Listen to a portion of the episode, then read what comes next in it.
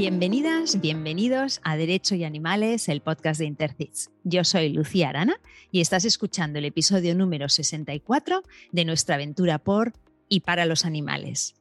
Hoy vamos a hablar de un concepto que seguramente habéis escuchado nombrar muchas veces sin tener del todo claro lo que implica, el decomiso de animales. Tengo la suerte de contar para ello con el agente Pedro Montaldo. Pedro, bienvenido y gracias por dedicarnos este rato. Gracias a vosotros. Eres criminólogo y máster en sistema penal, criminalidad y políticas de seguridad. En la actualidad ejerces como guardia civil en la comandancia de la Guardia Civil en Cádiz y toda tu trayectoria ha estado marcada por tu implicación en la protección del medio ambiente y los animales. Conferenciante, has impartido numerosas ponencias dirigidas a operadores jurídicos relacionadas con la tenencia de animales, el funcionamiento del Servicio de Protección de la Naturaleza SEPRONA, la función de las protectoras respecto a los animales perdidos o abandonados, servicios policiales relacionados con situaciones de emergencia y el maltrato animal desde el punto de vista de la actuación policial. Eres también miembro de Intercits. Pedro, vamos a comenzar con las preguntas cortas para conocerte un poco mejor. Dime una palabra que te define o te representa. Yo diría constante. Los que me conocen dirían más bien cabezota. Algo que a todo el mundo le gusta, pero que tú detestas. Uy, a mí me molesta mucho las multitudes, las reuniones multitudinarias, las aglomeraciones. Me agobian bastante, me agobian muchísimo. O sea que las fiestas populares, tipo. No, no, no, no soy muy de fiesta. No, vale. No, no te encontraremos por allí, por el Rocío y estas fiestas de este estilo, ¿no? No, a no ser que manden a la fuerza como en alguna ocasión, pero no, no, suelo, estar, no suelo ir de Rocío y cosas de estas. Vale. ¿Y de pequeño soñabas con ser? Me gustaba mucho lo de ser militar y policía. Vale, o sea que has cumplido un sueño. Pues sí, la verdad Qué que bueno. Qué bueno. Dime una persona, personaje famoso con quien te gustaría tomarte un café siendo sincero, a mí me gustaría mucho tomarme un café eh, con Hitler, con Adolf Hitler. Tiene su, tiene su explicación también. ¿eh? Eh, en principio porque todo lo que hizo y que es aborrecible, me contrasta mucho con el tema de que fueran también los primeros que sacaran las leyes de protección animal. Entonces, ese tema me llama muchísimo la atención. ¿Le preguntarías por ese tema en concreto?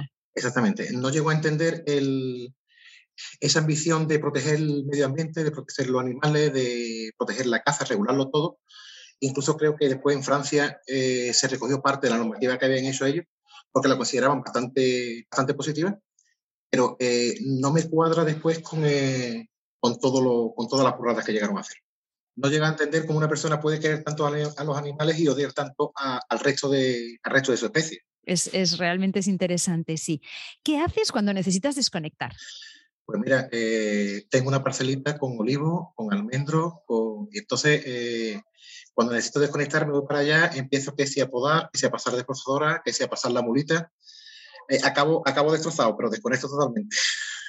Hombre, da bastante envidia, ¿eh? Ya, ya me apuntaba yo a ese plan. Y si fueras un animal no humano, ¿cuál serías? Y aquí ya sabes que no es el que más te gusta, no hay que hacer trampas, sino al que más te pareces.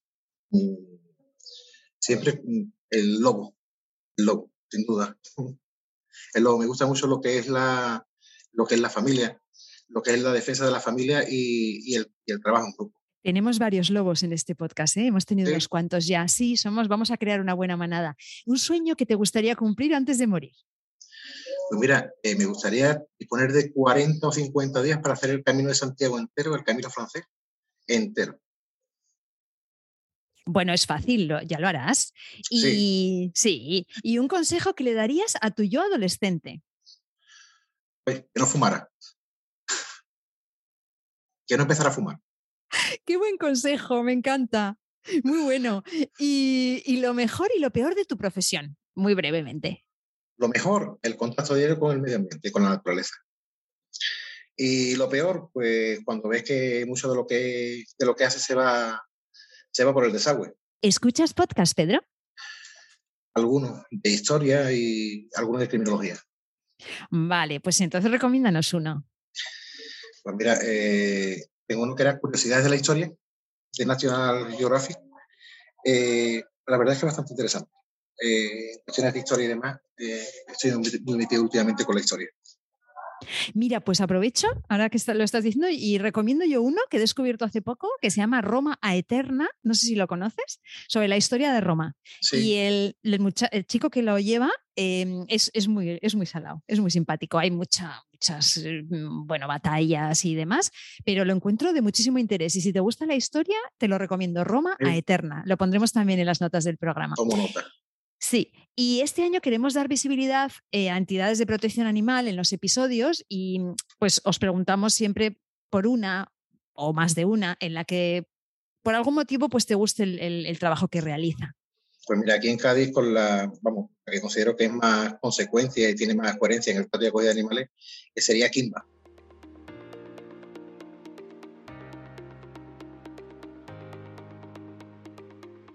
Pedro, antes de empezar a hablar del tema que da título al episodio, me gustaría preguntarte cómo nos tenemos que imaginar el día a día de un agente del SEPRONA. Hoy en día ha cambiado bastante, pero en principio básicamente eh, eh, tiene un trabajo muy variado, porque es que eh, no sabes con lo que te vas a encontrar, a no ser que estés llevando alguna investigación en concreto, no sabes con lo que te vas a encontrar.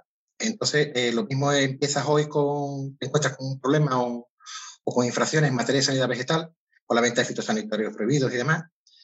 Eh, al día siguiente te levantas con un tema de expolio arqueológico y al día siguiente pues tienes un problema de conservación de especies, de eh, medioambientales, de biodiversidad. Y hoy día digo que ha cambiado mucho porque es que eh, no, no, damos abasto con la cantidad de llamadas que hay por, por supuestos maltratos animales. Pero prácticamente el día a día es lo que te comento.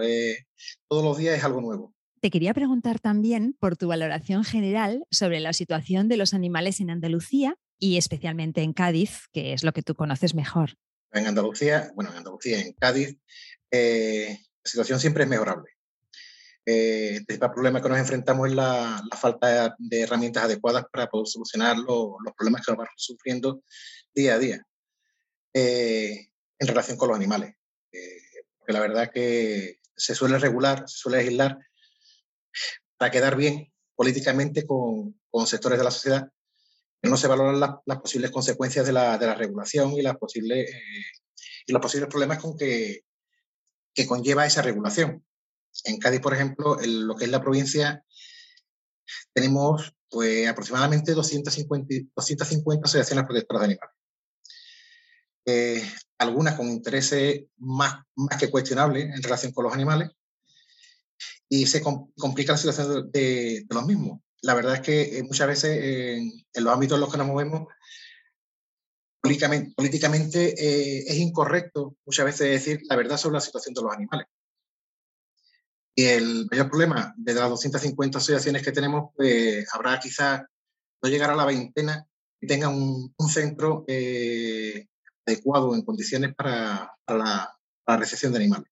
Qué interesante esto que dices, que por una parte legislar está muy bien y es muy importante y desde luego desde Intercits es lo que, lo que promovemos, ¿no? Pero luego la ley hay que aplicarla y para eso hace falta una realidad y hace falta unos medios y hace falta un montón de cosas que, que luego en la, en la, vida real quizá no, no, disponéis de ellos, ¿no? Bueno, en este episodio vamos a tocar algunos de esos obstáculos con los que os encontráis. El tema del, de los decomisos de animales, ¿no? Antes que nada, para, la gente que no, que no conozca el término, me gustaría que nos expliques qué significa de forma general la palabra decomiso y si decomisar sería lo mismo que confiscar, por ejemplo. Mm, bueno, decomiso y confiscar prácticamente lo mismo. Eh, quizás el decomiso se aplica más de una forma, es un concepto más general. Lo que es confiscar mm, va dirigido generalmente a, ganancias ilícitas, eh, principalmente en cuestiones de crimen organizado, de tráfico de drogas y cosas de estas. O sea, que lo que haríais, por ejemplo, si, hablaríamos de decomisar un animal, pero quizá no hablaríamos de confiscar un animal, ¿no? O sea, la palabra que utilizamos para animales es decomiso. Es decomiso, pero eh, bueno, en sí decomiso lo que se hace, lo que hace la policía es una inmovilización cautelar, una incautación, forma cautelar, hasta que eh, se decida si se procede eh, legalmente al decomiso o no. Ah, ok, o sea que habría una primera fase antes del decomiso. Habría un momento en el que se hace esa incautación cautelar y luego ya el decomiso. Vamos a seguir. ¿Quién tiene la facultad de decomisar entonces o de solicitar el decomiso, mejor dicho? Solicitar el decomiso lo puede solicitar eh, el agente en, las propias diligencias que realice, lo puede solicitar. Cuando son diligencias se lo puede pedir al juez, sin más problemas. Eh, cuando es administrativo, eh, es una sanción, es una sanción que suelen recoger la, normativa de protección animal, suele recoger como sanción el, decomiso del animal, de la retirada del animal del propietario. Vale, entonces digamos que la, la, última palabra o la autorización la tendría el juez o jueza mm, correspondiente o en el caso de la, del tema administrativo, el ayuntamiento. El ayuntamiento no, eh, para infracciones graves suele ser la, eh, el equivalente, bueno, la delegación de gobierno de la comunidad autónoma. Vale, vale, vale, de acuerdo. Entonces, yo tengo entendido, mm, ya me dirás si es así, que por lo general el decomiso se concede, aunque, bueno, por ejemplo, en el caso del laboratorio Vivotecnia se denegó, ¿no? ¿A ti te han denegado alguno en alguna ocasión o lo habitual es que te los concedan? Bueno, vamos a ver, eh, lo que es la intervención cautelar sí hemos hecho muchísimas.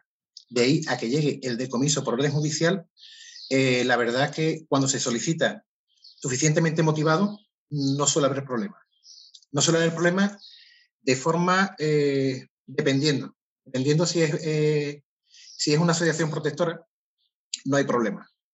Si es un particular, cambia, el, cambia el tema. si, es de, si es de forma administrativa, es la propia administración, la administración, ¿sí? la autoridad administrativa la que decide si se decomisa o no se decomisa que la autoridad administrativa haya procedido al decomiso de animales, que yo sepa aquí en Cádiz, pocas por no decirte ninguna. Ajá, ok, entiendo. Perdona, que te tengo que repreguntar aquí. Has dicho si es una persona o si es una protectora, una, entidad protectora es diferente. ¿Te refieres al que denuncia? Si el denunciante es una protectora o si el denunciante es una persona privada o al propietario del animal? Eh, vamos a ver, eh, me refiero al propietario del animal. Cuando es una protectora que no reúne las condiciones que no hace poco, bueno, hace poco, hace un par de años tuvimos un caso de esto, el juez en principio mmm, denegó el decomiso, en principio. Lo que pasa es que se le argumentó eh, que la asociación protectora, los fines que tiene no es quedarse con el animal ni adquirir la propiedad, sino entregarlos en, en adopción. Con lo cual, el juez eh, aceptó el decomiso y autorizó que se decomisaran todos los animales. Cuando es un particular el problema viene que eh, el problema viene en quitar la propiedad del animal. El problema radica en quitar la propiedad del animal. En las penas previstas en el Código Penal eh, viene la inhabilitación y viene, es verdad que viene el decomiso, pero el decomiso referido a lo que te comentaba antes, a crimen organizado y a, bienes, a bienes, a cosas. Eh, claro, ahora los animales tienen otro concepto que no son cosas. Y eso, la verdad, que genera problemas, creo, entiendo yo desde el punto de vista judicial, a la hora de dar un decomiso. Claro, es una, eso es, es una, mira, pondremos un artículo que hay de mm, la abogada María González Lacabex sobre este tema, creo que en el blog de abogacía, ahora estoy hablando de memoria, sobre el tema de, decomiso, que eh, ella dice una herramienta eh, muy útil, pero que está pensada en principio para cosas, ¿no? Entonces ahora, con el tema de los animales, es donde nos encontramos en este momento como de transición, donde os encontráis en el día a día con las, con las dificultades. Vale, entendido. Entonces, Claro, os encontráis mm, uno de los primeros escollos una vez que se concedería, eh, imagino, ¿qué haces con el animal o con los animales? ¿Qué haces? Eh, cuando es por vía judicial, cuando es por vía judicial, que es la, que tenemos mayor experiencia, se le comunica al juez la posible retirada de los animales. Cuando el juez autoriza la retirada de los animales, eh, es verdad, el primer escollo, es qué hacemos con los animales. Te dicen que lo que te dicen es que localices que localice o que le busque eh, un lugar para, tener esos animales. Naturalmente, cuando llegas al, juez o a, ya, al juez o administrativamente, daría igual. Cuando llegas y le comentas lo que, lo que le va a costar, eh, a decir que en un caso que tuvimos hace, este caso que tuvimos con una protectora eran veintitantos animales.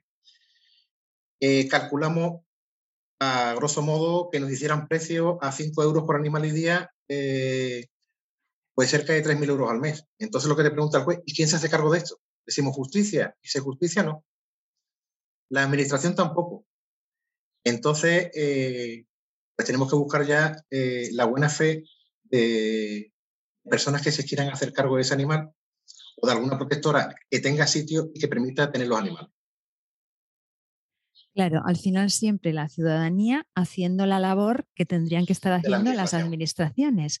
Claro, es que además me has dicho 5 euros al día, es baratísimo. O sea, una residencia Claro, te digo 5, eh, calculando que nos dijeron unos 10 y que nos podían hacer algún precio, bueno. Claro, o sea que estamos hablando de un precio mm, extremadamente bueno, o sea que ya si te haces un precio normal ya se dispara totalmente, ¿no? Claro, más si mm. contamos, Lucía, con que eh, si cuentas porque, eh, por ejemplo, con la intervención que tuvimos de los perros que iban para Italia en 2011, todavía no salió el juicio. Estamos hablando de 11 años. A 3.000 euros al mes, ¿quién costea eso?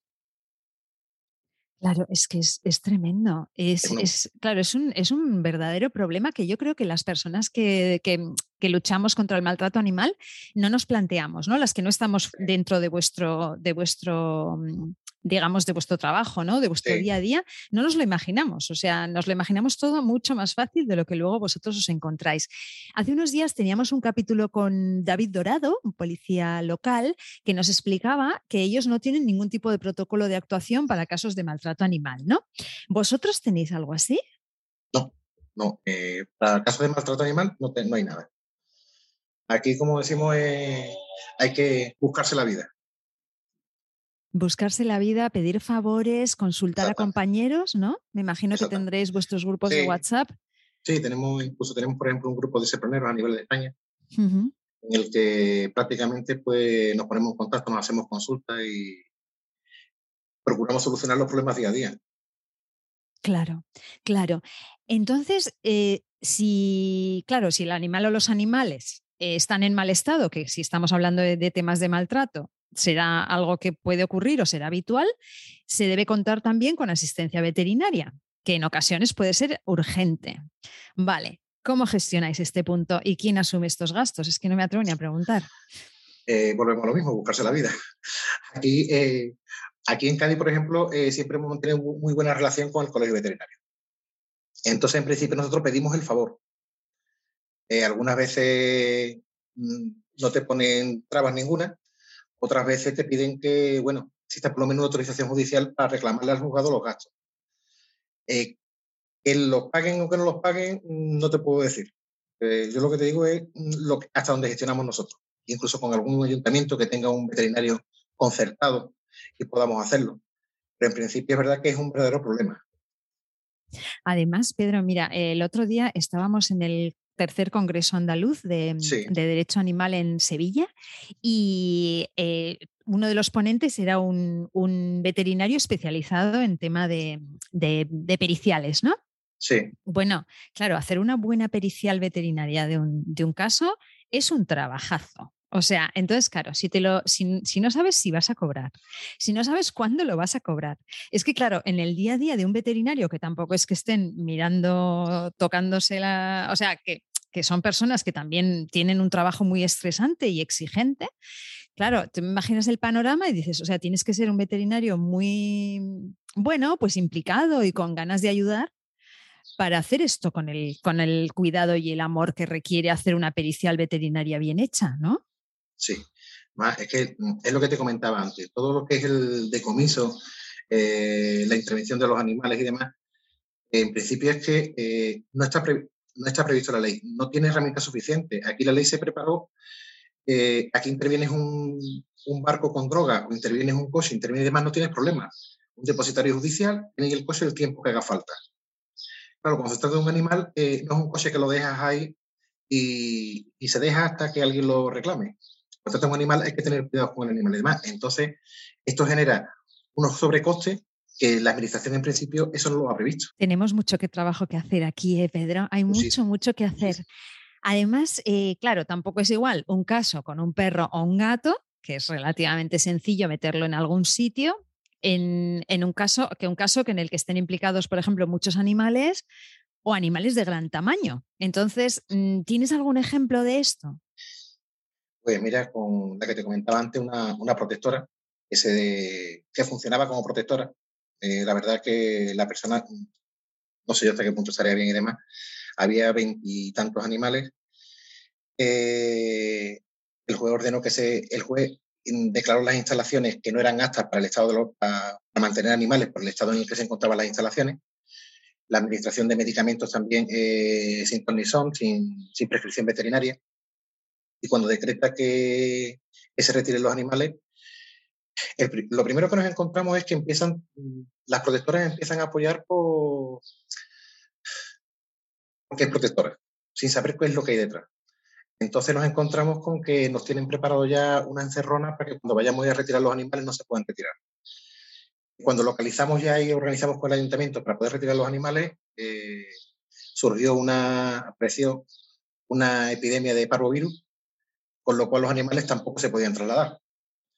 Cuando llegamos al juez, eh, le decimos que, que, no tenemos sitio donde meter los animales. Y además tenemos un problema, que el, lugar se ha decretado como que no reúne las condiciones mínimas. El maltrato incluso podríamos estar incurriendo, la, propia administración podría estar incurriendo en el maltrato. Eh, tampoco dan salida, no hay dinero para, meter los animales en algún sitio. Y nosotros nos dice que quiere una solución. La solución, con la ley en la mano, decimos, bueno, núcleo zoológico clandestino, eh, riesgo de enfermedad, porque había varios perros, enfermos con, con leishmania y otras enfermedades, en principio hay un riesgo sanitario para el resto de animales. Mire usted, con la ley en la mano lo que se puede autorizar es el sacrificio. El juez te dice que es la vida, que eso no lo va a autorizar en la vida.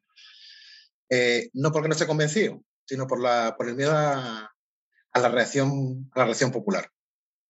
Eh, la única solución que demos es, pues mire señoría, eh, autoriza que los animales se den en adopción, pero ya. Automáticamente eh, fue eh, ordenar el decomiso y, que los, ordenar que los animales se entregaran en, en adopción. Y esta, y esta fue la única solución que hubo. No hay otra. Qué situación, Pedro. Es que, claro, además en los animales de, de producción, digamos, ahí sí que no les tiembla la mano para, para, para, para, sacrificarlos. Esto es lo que se hace, además, habitualmente. Pero claro, en perros y gatos, pues eh, obviamente hay una sensibilidad social que, que sí, que se, se liaría una y se liaría una buena, claro. Eh, también, bueno, eh, a mí me, me, cuesta ¿no? hablar de las protectoras de animales como un colectivo porque hay tantos de, de todos los colores. De todos los colores. Hay de todos los colores y realmente es cierto que escondida bajo la protección animal, bajo el manto de la protección animal, hay mucha mala praxis y, mucha, y muchas situaciones tremendas que a ver si alguna vez podemos, bueno, destapar o también hablar de ello, ¿no? Lo que pasa es que, bueno, luego hay tanta gente trabajando de una forma, mm, pues, valiente y generosa que dices, bueno, claro, es que no puedes criticarlos, es que es, es, también muy... De todo, y es verdad que a la hora de, intentar valorar si lo hacen bien, lo hacen mal, es verdad que lo hacen lo mejor que pueden. Eh, muchas veces el problema es quieren demasiado los animales eh, y no saben cómo hacerse cargo de ellos. Eso es. Sí, hay muy buena intención y poco conocimiento. Esto ocurre mucho, muy buenas intenciones y muchas veces porque a mí cuando me cuentas que das, eh, dan los animales en adopción rápidamente, también me, yo me pongo a temblar porque eh, según a dónde, en qué casa, en qué, en qué lugar, eh, al final el que sale siempre perdiendo es el animal. O sea, sí, es que, sí, sí, es que está, Siempre, es el eslabón más débil y al final en los pobres, entre por una cosa o por otra, por buenas o por malas intenciones, los pobres siempre acaban pagando el pato, nunca mejor sí. dicho. Pedro, y ahora ya te voy a preguntar por los ya los olvidados de los olvidados en el tema legal. ¿Qué ocurre en los casos en que los animales son silvestres? Para los animales silvestres, al contrario que con los domésticos, con los, con los domésticos, pues sí que hay convenios y protocolos. Tenemos el Centro de Recuperación de Especies Amenazadas, tenemos también el CITES, porque son especies silvestres tienen un tratamiento distinto. Y en principio hay problemas con ellos. Vale, pero las protegidas, ¿verdad? Eh, las protegidas, solamente claro, las protegidas. El resto claro. de animales en principio eh, no, no tendrían, si no tienen el nivel de protección, no, no entran dentro de estos convenios. Claro, o sea que estaríamos diciendo que si fuese es un animal protegido, pues no sé, un vencejo o un animal protegido por lo que sea, alguna rapaz, tendría un lugar donde ir, recuperarse y ser liberado posteriormente. Pero si estuviésemos hablando, pues no sé, de una paloma, por ponerlo más sencillo, esos animales no, o sea, la obviamente paloma, se, se se sacrificarían. La, la, ¿Eh? paloma, por ejemplo, la paloma, por ejemplo, se considera Se plaga. consideran plaga, exacto. Esa es vale. la diferencia. Vale, vale, exacto. Vale, eh, sí, sí, tenemos animales de primera, de segunda, de tercera categoría. Sí, sí, sí. Es así, es así. Antes has, eh, mencionado, antes al principio, el tema de la propiedad, el aspecto de la propiedad, que lo has mencionado cuando, cuando, era, cuando era una persona, ¿no? Una persona, el, propietario. Entonces, cuando un animal doméstico es decomisado, mm, ¿qué ocurre? ¿Sigue perteneciendo al titular o es que puede ocurrir durante el proceso?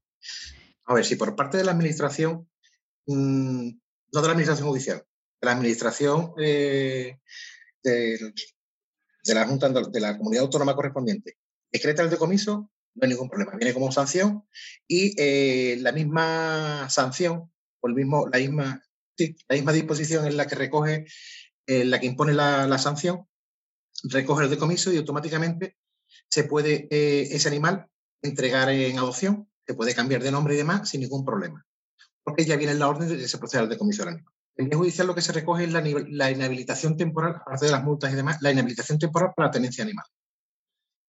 Claro, la inhabilitación temporal para la tenencia de animales significa que una vez que se, eh, termina esa pena, el animal en principio sigue perteneciendo al, titular. Habría que iniciar un procedimiento civil para decir que esa persona no es apta para la, tenencia de animales y explicar el por qué.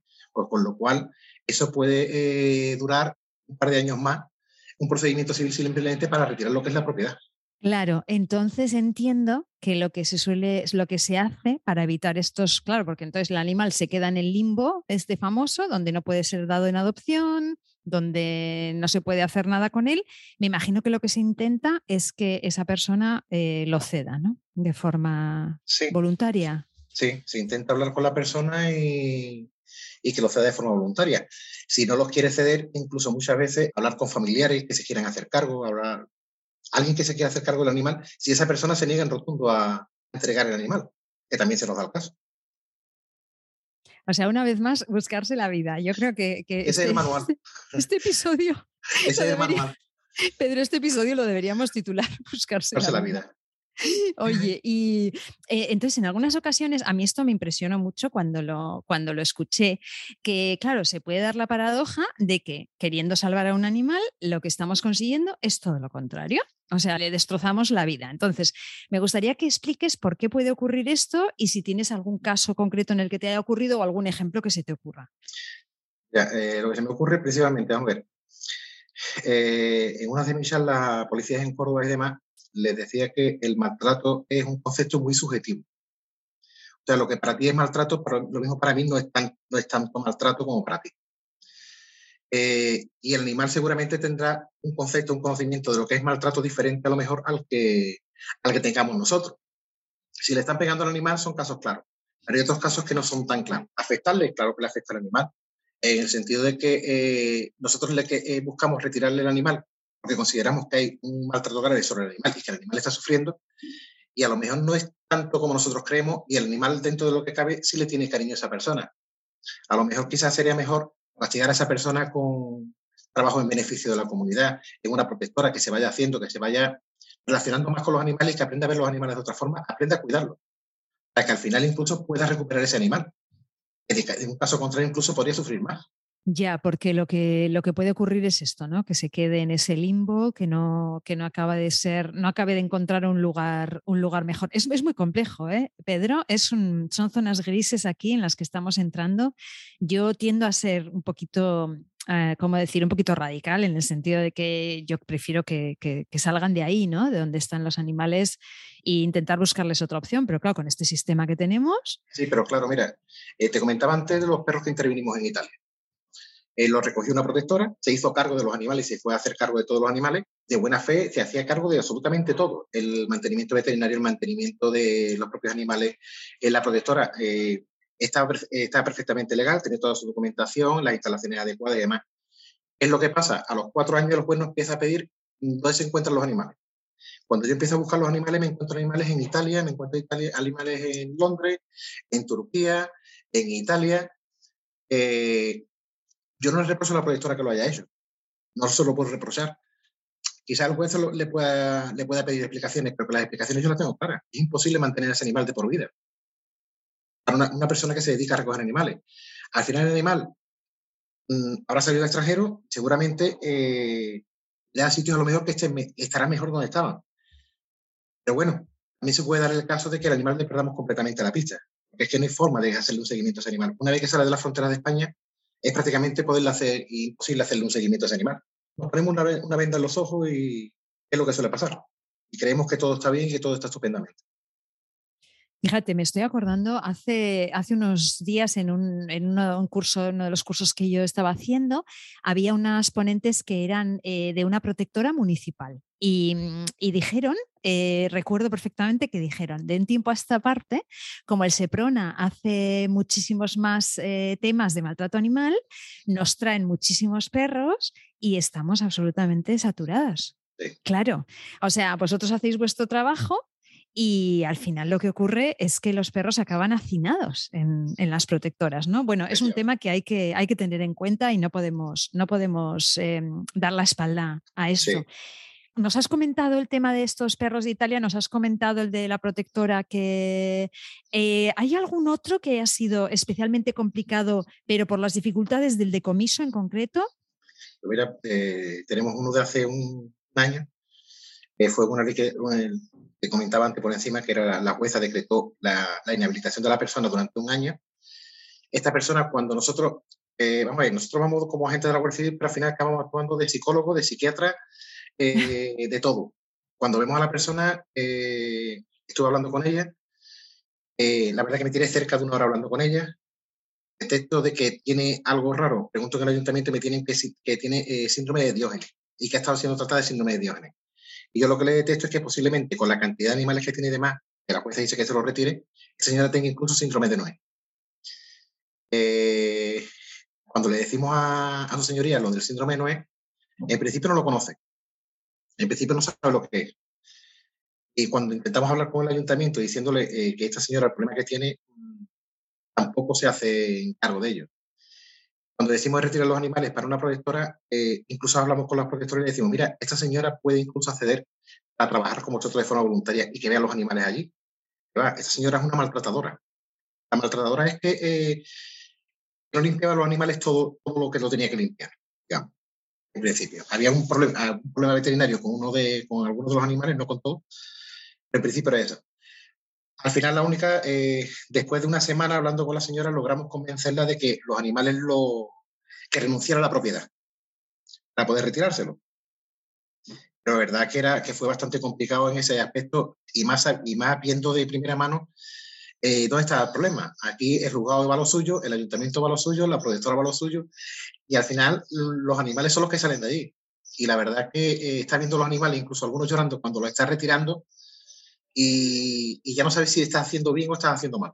Tremendo, tremendo el síndrome de Noé, tremendo como, mira, dedicaremos en este podcast algún episodio al caso, al, síndrome de Noé, porque tiene muchas aristas y muchas derivadas, es un tema complejísimo, quizá nos puede ayudar algún psicólogo o psicóloga sobre el tema, porque realmente es un, es un tema súper complejo. Me gusta que lo hayas traído porque, bueno, supongo que todos nuestros oyentes y nuestros oyentes saben lo que es, son personas que acumulan animales de forma descontrolada y entonces, claro, no pueden directamente, no se puede humanamente uno hacer cargo de, esos animales, de su salud y de su, y de su situación, ¿no?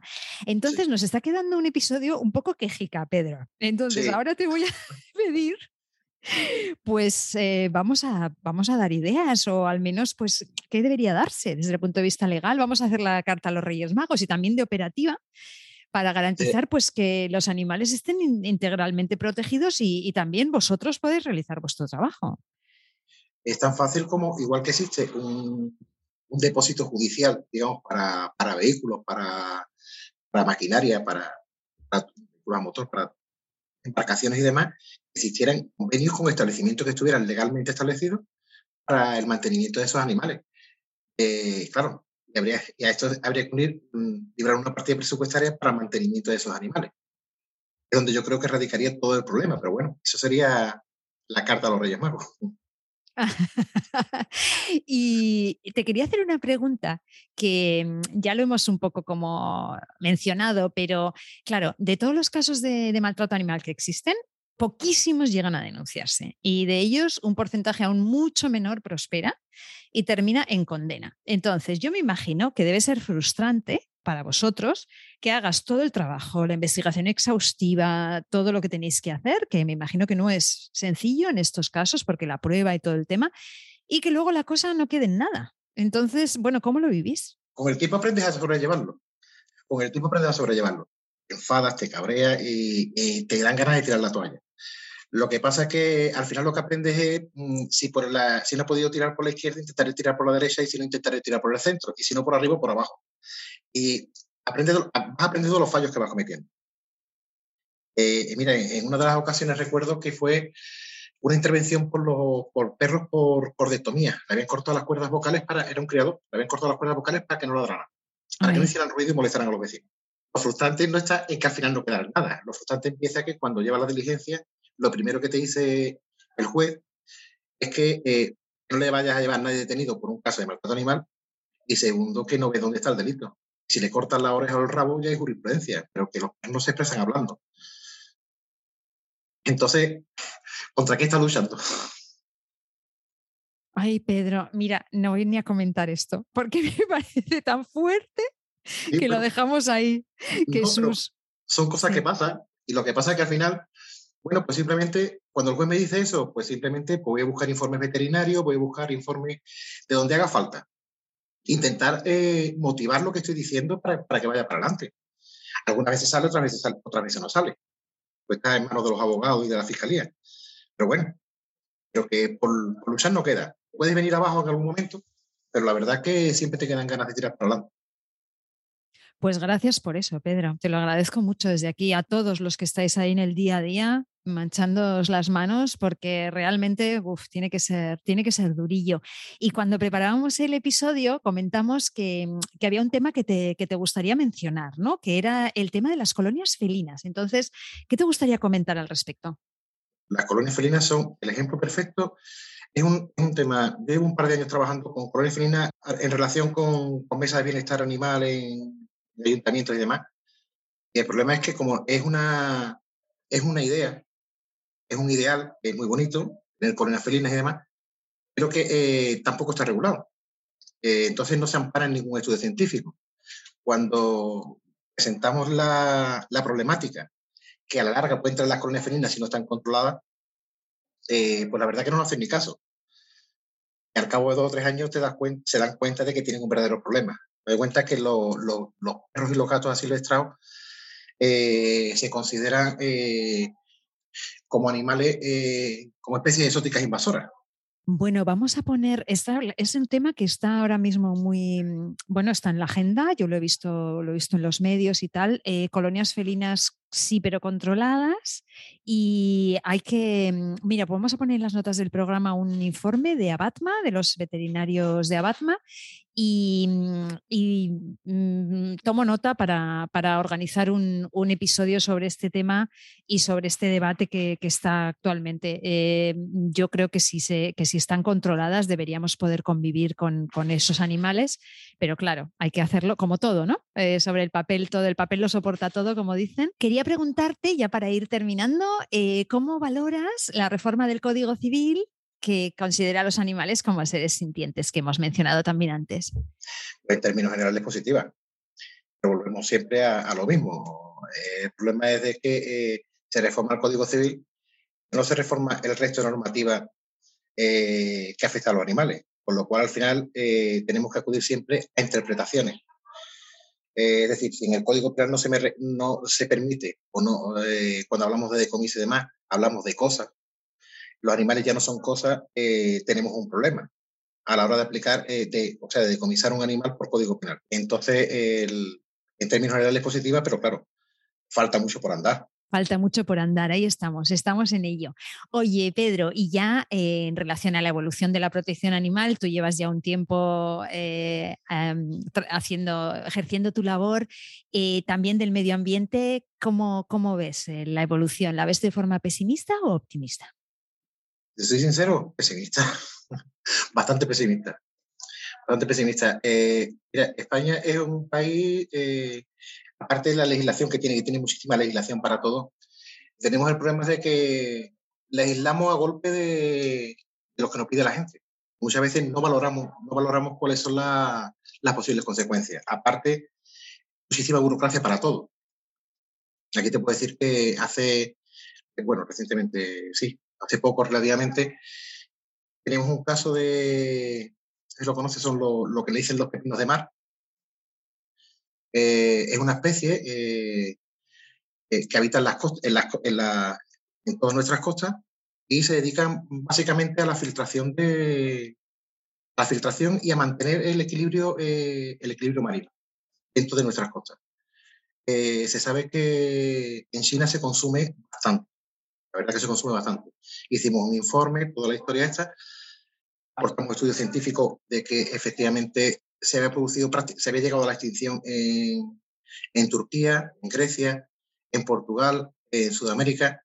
Y aquí el problema es que como no hay nada legislado en relación al pepino de mar, no se puede considerar ni especie, ni especie protegida. Eh, no se sabe cómo afectará porque los delitos medioambientales, el problema que tienen es que los efectos se verán dentro de 20 o 30 años. No hay ningún efecto inmediato que podamos decir que está afectando al medio, al medio, a la ecología marina, con lo cual al final eso se queda en nada.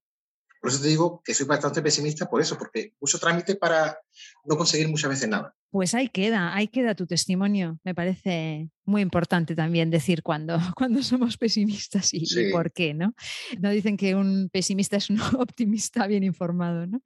Y mm, eh, Pedro, para terminar, sabes que tenemos lo que llamamos los 30 segundos de oro, que son 30 segundos en los que tienes, bueno, la oportunidad de decir lo que te dé la gana a nuestros y nuestras oyentes y tus 30 segundos empiezan ya.